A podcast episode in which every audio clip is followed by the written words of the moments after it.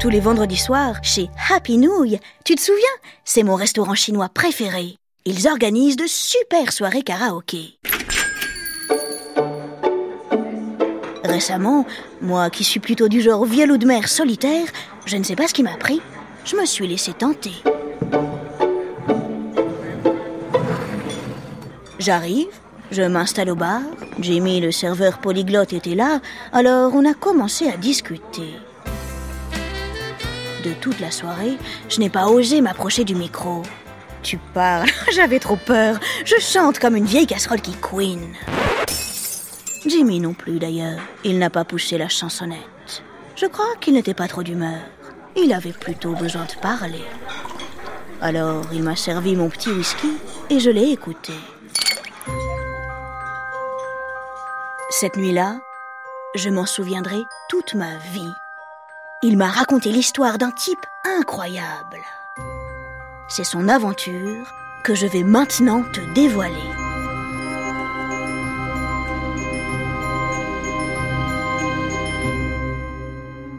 Dans la vie, il y a des hommes et des femmes qui n'aiment pas le monde tel qu'il est. Ils le trouvent injuste et franchement mal organisé. Alors, à leur manière, ils inventent des moyens de lutter. Ce sont des rebelles. Alexandre Jacob est de cela. Son métier Cambrioleur et justicier. Justicier cambrioleur, quoi Oh Oh, je te vois venir. Tu dois sans doute te dire, mais qu'est-ce qu'elle nous raconte? Ça y est Elle nous a grillé une cartouche, la dame des Odyssées. Je te comprends.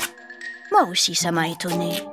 Mais tu veux que je te dise un truc Avec ce type-là, mon petit pote, on n'est pas au bout de nos surprises. Crois-moi. Pour Alexandre Jacob, cambrioler, ce n'est pas seulement cambrioler, c'est un art, une passion. S'il vole, c'est uniquement les riches. S'il vole les riches, évidemment, c'est pour tout redonner aux pauvres. Tu vois, c'est vraiment un justicier.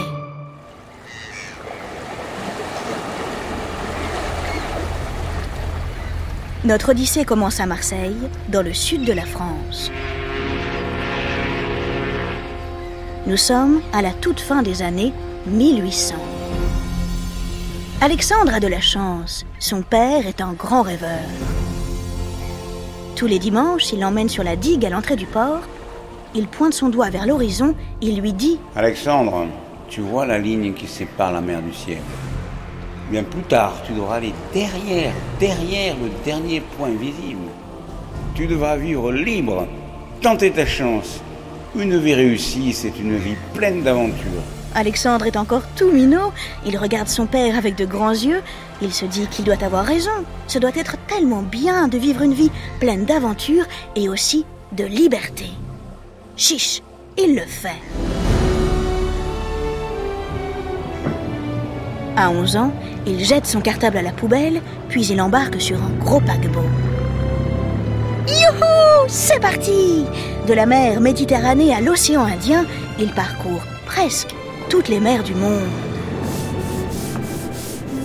À bord, Alexandre fait toutes sortes de tâches. Il frotte les ponts, il range et il déchiffre les cartes. Il apprend beaucoup et surtout il se promène dans tous les recoins du bateau il rencontre des gens très différents les uns des autres. Parmi les passagers, il y a des premières, des secondes et des troisièmes classes. Certains sont très riches, ils portent de beaux manteaux de fourrure, et les autres le sont un peu moins, voire carrément moins. Ils dorment tout en bas, dans les ponts inférieurs. Sur leurs épaules, on ne voit aucun manteau luxueux pour leur donner du style et les protéger du froid. Alexandre se demande pourquoi certains ont tout, ou en tout cas vraiment beaucoup, et d'autres rien, ou pas grand-chose? Il trouve tout cela vraiment très bizarre. C'est injuste, ça lui fend le cœur. Lors d'une escale à Sydney, en Australie, il s'enfuit, il devient pirate. Et puis, il en a marre. Il décide de rentrer en France.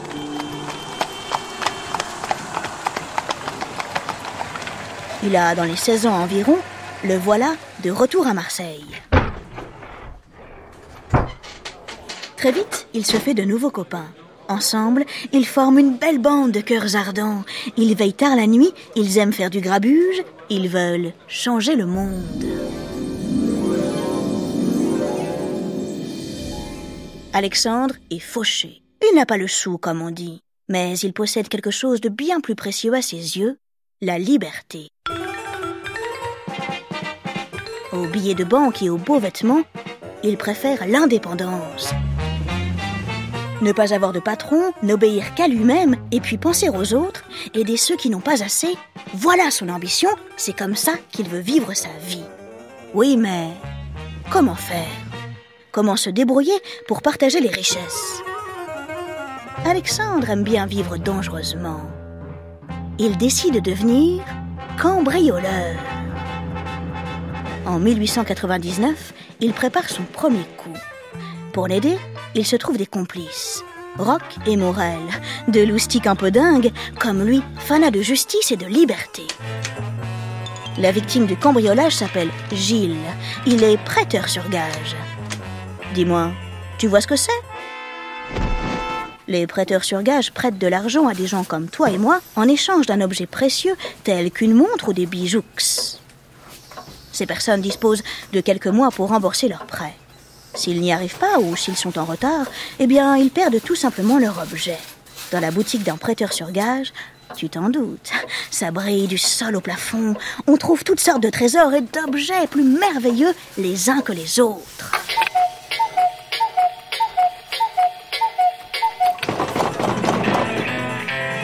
Le 31 mars, veille du 1er avril, Rock, Morel et Alexandre sont devant la boutique de Monsieur Gilles. Ils ont prévu de lui faire un sacré numéro. Pour s'amuser un peu, ils se sont déguisés. En quoi? Oh, tu ne devineras jamais. En inspecteur et en commissaire de police. À approximativement 15h30, ils poussent la porte. Ils entrent. La fausse moustache d'Alexandre lui gratte un peu sous le nez, mais ouf, il l'a collée avec de la triple superglue, elle tient vraiment hyper bien. Rock, avec son gros bidou et sa stature de colosse, joue le rôle de l'inspecteur. C'est donc lui qui prend la parole en premier.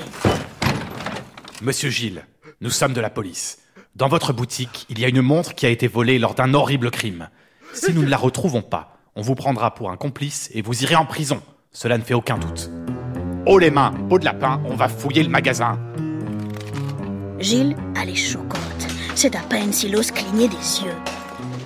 Les trois cambrioleurs ont le champ libre et c'est tant mieux, car ils ont apporté avec eux une énorme valise.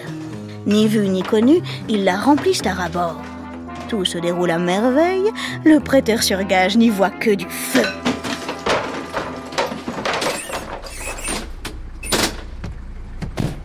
Avant de prendre la fuite, il le dépose devant le tribunal. Rock s'adresse à lui une dernière fois sur un ton extrêmement menaçant. Le juge veut vous voir.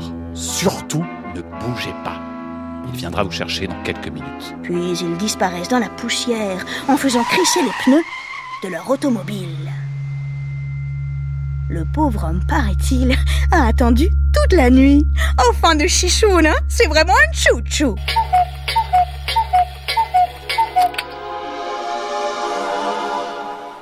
Le lendemain, le cambrioleur fait la une des journaux du 1er avril. Tout Marseille rit aux éclats. Alexandre sait donc y faire en matière de cambriolage. Alors, pourquoi s'en priver? Pendant quelque temps, il dévalise toutes les maisons des riches quartiers marseillais. La police commence à faire les gros yeux, des yeux de Gobi.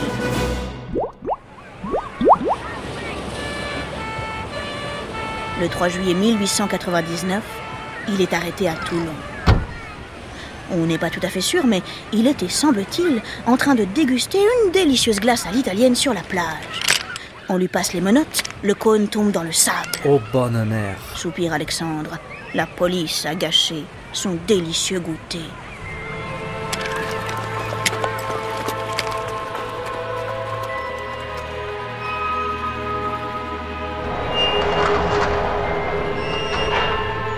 Cambrioleur est condamné à plusieurs années de prison. Mais ne t'inquiète pas pour lui, il a plus d'un tour dans son sac.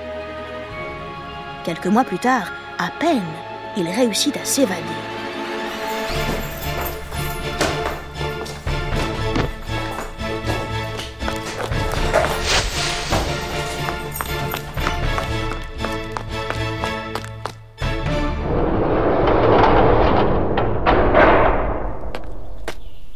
Il est très tôt, vers les 5-6 heures du matin. Le soleil qui se lève a coloré le ciel en mauve. C'est magnifique. Alexandre prend quelques secondes pour regarder, puis il respire l'air à plein poumon. Ma parole Oh, ce que ça fait du bien d'être libre? Enfin bon, ce n'est pas vraiment le moment de traînasser façon poète de carte postale.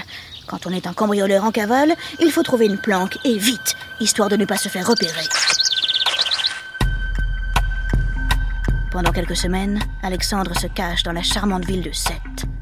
Et puis, il est prêt à repartir à l'aventure. Cette fois, il ira plus loin, il fera plus grand. Il ne va pas se contenter de reprendre les cambriolages. Non, non, non. Il va créer un vaste réseau de grands voleurs. De Sète, il se rend à Montpellier. Il recrute quelques hommes. Il appelle sa bande les Travailleurs de la Nuit il leur impose quelques règles. Primo, ne jamais tuer. Deuxio, ne voler que les riches, jamais les pauvres. Voilà, c'est simple, c'est carré, pas d'engats, chacun sait où il met les pieds. Les affaires marchent du feu de Dieu. Entre 1900 et 1903, les travailleurs de la nuit commettent plus de 300 cambriolages. C'est du jamais vu. Ils rendent les policiers complètement chèvres. Alexandre n'est pas un cambrioleur comme les autres. Il se distingue par son esprit et son élégance. Une nuit, alors qu'il croit s'être introduit dans la maison d'un riche capitaine, il s'aperçoit qu'il est en train de cambrioler le grand écrivain Pierre Loti. Immédiatement, il remet la maison bien en ordre. Puis il laisse ce petit mot. Pardonnez-moi. J'ai pénétré chez vous par erreur. Je refuse de voler un homme qui vit de sa plume. PS. Voici quelques pièces pour réparer la vitre brisée.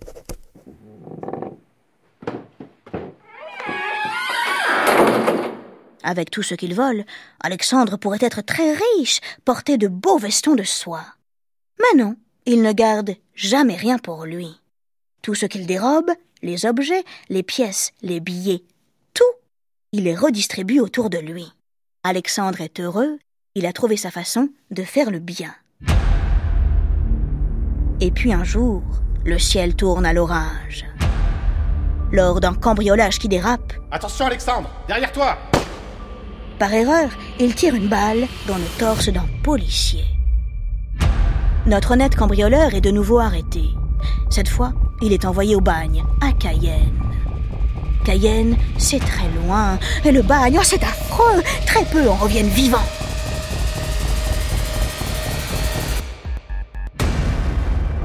Mais Alexandre tient bon. Il s'accroche à la vie comme un chapeau chinois sur un rocher balayé par les vagues. Il y reste 19 ans. Quand il rentre en France, en 1925, ce n'est plus un jeune homme. Plus question pour lui d'aller cambrioler les riches maisonnés. Alors il profite de la vie, il fume la pipe devant les cieux mauves du petit matin et il continue d'aider tous ceux qui en ont besoin.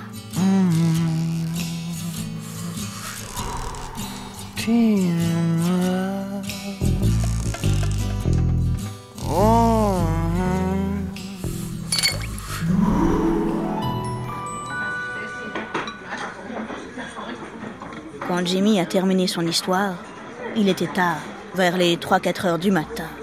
J'étais estomaqué, je ne savais plus quoi dire. Ce type quand même, oh quelle vie incroyable. Alors, plutôt que de parler, avec Jimmy on s'est fait, ouais, un petit karaoké.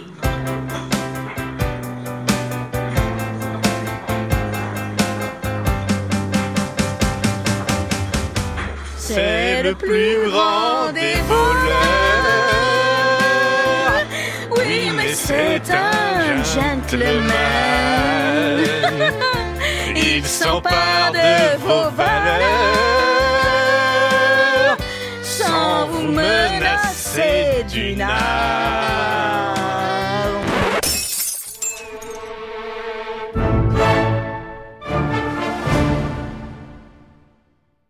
Les Odyssées est un podcast original de France Inter.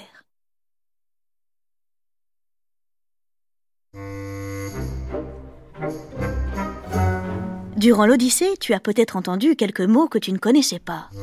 Ce sont des expressions typiquement marseillaises. Je dois te faire une confidence, je suis née et j'ai grandi dans la belle cité phocéenne. Alors j'en ai profité, je me suis fait un peu plaisir.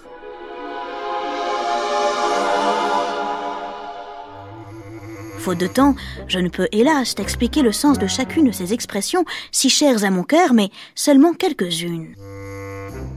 Vers le milieu de l'aventure, j'ai prononcé la phrase Au fond de Chichoun, c'est vraiment un chouchou. Au fond de Chichoun, c'est une expression pour dire son étonnement, c'est comme dire Oh, c'est incroyable.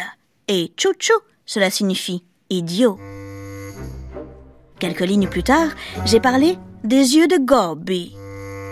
Un gobi, c'est un poisson avec de gros yeux. Quand on dit que quelqu'un a des yeux de gobi, bah, cela veut dire qu'il a un regard pas franchement flatteur. Le sens des autres expressions marseillaises que j'ai utilisées, tu les retrouveras toutes sur la page des Odyssées.